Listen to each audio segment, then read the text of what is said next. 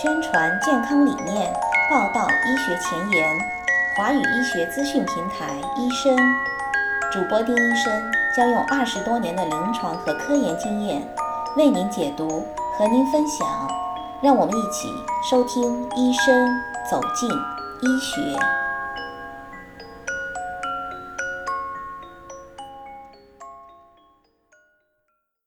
大家好，我是丁医生。今天呢，我们远程连线了美国天普大学的张怡博士，张医生来到了我们的医生平台，和大家聊一聊他从国内的眼科博士毕业以后，来到美国是怎么样一步一步的成为美国的眼科医生的。下面呢，我和听众朋友们先简单介绍一下张怡博士的从医简历。张怡博士他毕业于浙江医科大学，随后呢获得了协和医科大学的眼科博士学位。在二零零二年来到美国俄勒冈州凯西眼科研究所从事视网膜方面的博士后研究。二零一三年在费城德雷塞尔大学完成了第二次的眼科住院培训，随后呢，在美国国家视网膜研究所进行了为期两年的玻璃体视网膜疾病的专科训练。那从二零一七年七月开始受聘于美国的天普大学眼科任助理教授的职位。主要从事玻璃体视网膜疾病的临床治疗和研究。张医生你好，非常欢迎来到我们的医生平台。大家好，我是张怡，非常感谢丁玲医生提供这个平台，让我和大家交流一下。现在有很多国内的年轻医生，国内的一些年轻的学子，他们也非常希望想了解，作为一个华裔的医生，在美国能够拿到医生执业证书，能够从事自己所喜欢的医生的行业。其中的这个过程是怎么样的？他们很想能够有这些信息的分享，所以我想请张医生呢能够和我们介绍一下。想问一下，学医是您自己从小就有的一个志向吗？这是一个非常非常好的问题。对我们所有在中国长大的孩子，我想从小我们的教育是长大以后做科学家，做什么做什么，从小学就开始。但是在我们中国的体制是高中毕业之后，你就要选择你将来做什么。所以呢，说实话，现在回过来想想，当初真是比较艰难的一个选择。但是我现在想想也是比较幸运的。当时我爸妈也是比较民主的，我们大家商量了一下，觉得从我的个人来讲，大家都认为我是一个比较实在的一根筋的人，但是也有点责任感。嗯。所以比较符合这种做医生啊，或者做老师这种做点研究、做点学问这样的角色。所以呢，当初我们想，OK，就在浙医大，在杭州，那时候都想离得家近一点，所以就考这个学校。说实话，回过头来想想，作为一个高中生就要做这个决定，确实是冒很大风险。但是呢，我想我还是比较幸运，发现我还是适合做这个，也喜欢做这个。所以呢，国内国外这么多年一直坚持下来，没有一点后悔。其实还是很幸运的。首先有您的父母很了解你，也很尊重你自己的选择，从事这个职业这么多年，而且你也觉得跟你的性格、跟你平常的为人处事啊，这些都是很匹配。是吧？对，目前来看，我觉得我做了个正确决定。这也是为什么我到了美国之后，还是千方百计的又选择继续做医生。您当时是拿到了协和的眼科博士的学位。协和医院在中国来说也是一个很 top、很相当不错的这么一个单位了。那当时为什么想到要出国呢？因为你在协和这个环境啊，你再看看你周围的前辈，还有我的导师。我想对协和的医生，这是一个非常非常自然的、必然的选择。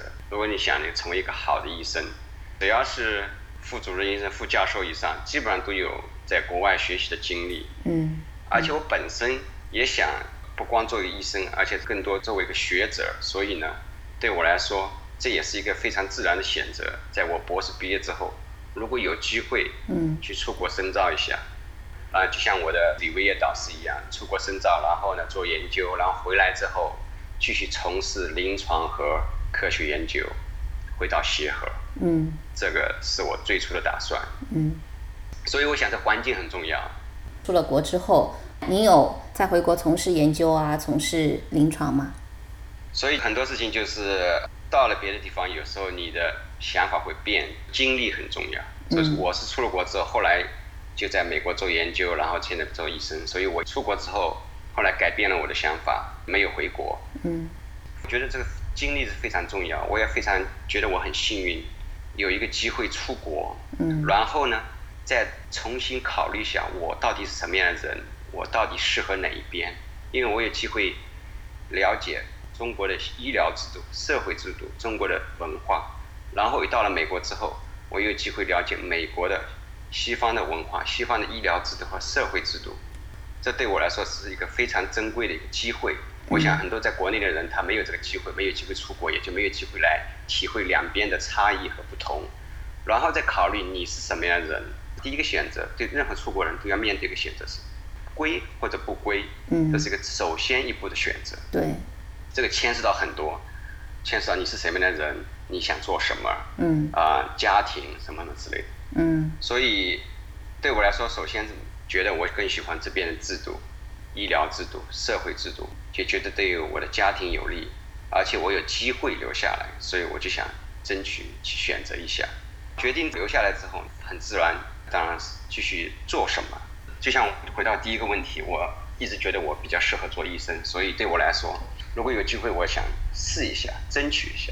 当然，就像大家都知道是很难，但是既然我想留在美国，有机会，那我就试一下。所以非常幸运的，我还是有机会重新从事我喜欢的做医生这个职业。所以你一刚开始出来的时候是在研究所里面做研究，博士后啊，然后做研究，对，研究做了七八年，在这七八年当中考的医师执照吗？在这个过程中，既然我已经决定了，所以就对我们这个背景的人来讲，就是两步准备，一步是准备考试，对吧？你要做考 step one、step two、step three 这种考试。嗯。另外一步，你要解决你的身份的问题。所以，啊，我 plan，然后我就 follow 我的 plan，一步一步的，是花了很长时间，但是还是比非常幸运的，我终于达到了我的目标。嗯，所以说这个真的是很幸运，因为你一直在做眼科方面的，不管是研究也好，后来做的临床也好。都是 focus 在一条路上面，这个真的是很难得。因为据我所知，我也采访了很多别的华裔的医生，他们到美国来，可能一开始做的研究就跟他们原来的专业是不一样的，有些甚至去学计算机啊，学别的一些专业，然后再回过头来再重新考医师执照，可能对他们来说会更艰难一点哈。这条路是的，所以说我一直觉得我我还是挺幸运的，不光能够重新做医生，而且还重新做了。眼科医生，而且是视网膜的专科医生，这就是我最想要做的。这也是你一直以来坚持的结果。所以说相辅相成吧，可能就是说 I get rewards，所以说结果来说还是挺好。嗯，很多年轻的医生，他们更关心在考医生执照的这个过程当中。会遇到一些什么样意想不到的问题啊？哪一些困难是作为华裔的医生最会碰到的？你有没有什么可以值得分享的一些信息给他们呢？作为一个过来人，肯定会有一些建议、一些想法可以和大家交流。嗯。但是，就像我前面说的，首先第一个决定是你决定更愿意在中国还是到美国，这是我想对作为一个人的选择，就是说你觉得哪个地方更适合你。嗯我想这个比你选择到美国来做医生做什么更重要，就是你选择，就像我周围的很多同事碰到的一样，有些人其实很适合在中国的环境，对对，但是有些人可能更适合在美国，所以这是我的一个建议，想好了，因为这是个重大决定。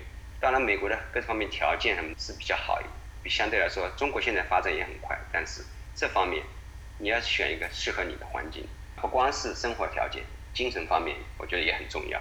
在美国当然是物质条件肯定更好一点，但是中国现在也很多很多人也是有很好的物质条件。对。但非常吸引我的还是另外一件事，就精神方面，在制度方面是，我觉得我更愿意在这边是这样。嗯嗯。另外，关于这考试方面，我想是的，我觉得中国人多数人都不用担心，尤其现在很多年轻人，我听说在国内就开始准备了，现在甚至都可以在国内。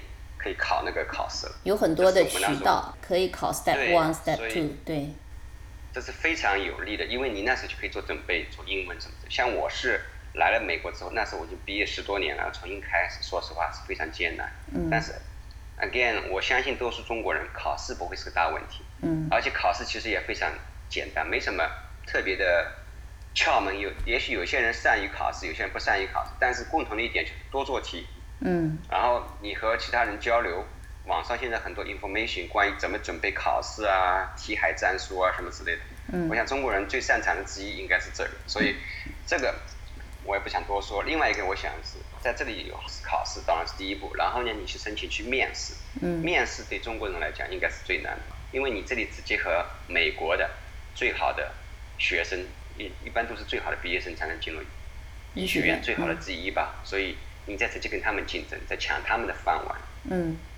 所以面试是比较难，这中间牵扯到文化，牵扯到个人的一些 personality。嗯。还有啊，面试技巧这些都是有。另外，我们多数人对美国这个医疗系统不熟悉，所以这也是我们的一个缺点，我们一个弱点。另外，我们也没有多少在美国的临床经历。对。所以我的建议是，如果有机会，应该争取在美国这边找到医院或找到医生，来不光是考试好，而且争取多一点在你的 CV 里面多一点临床经历。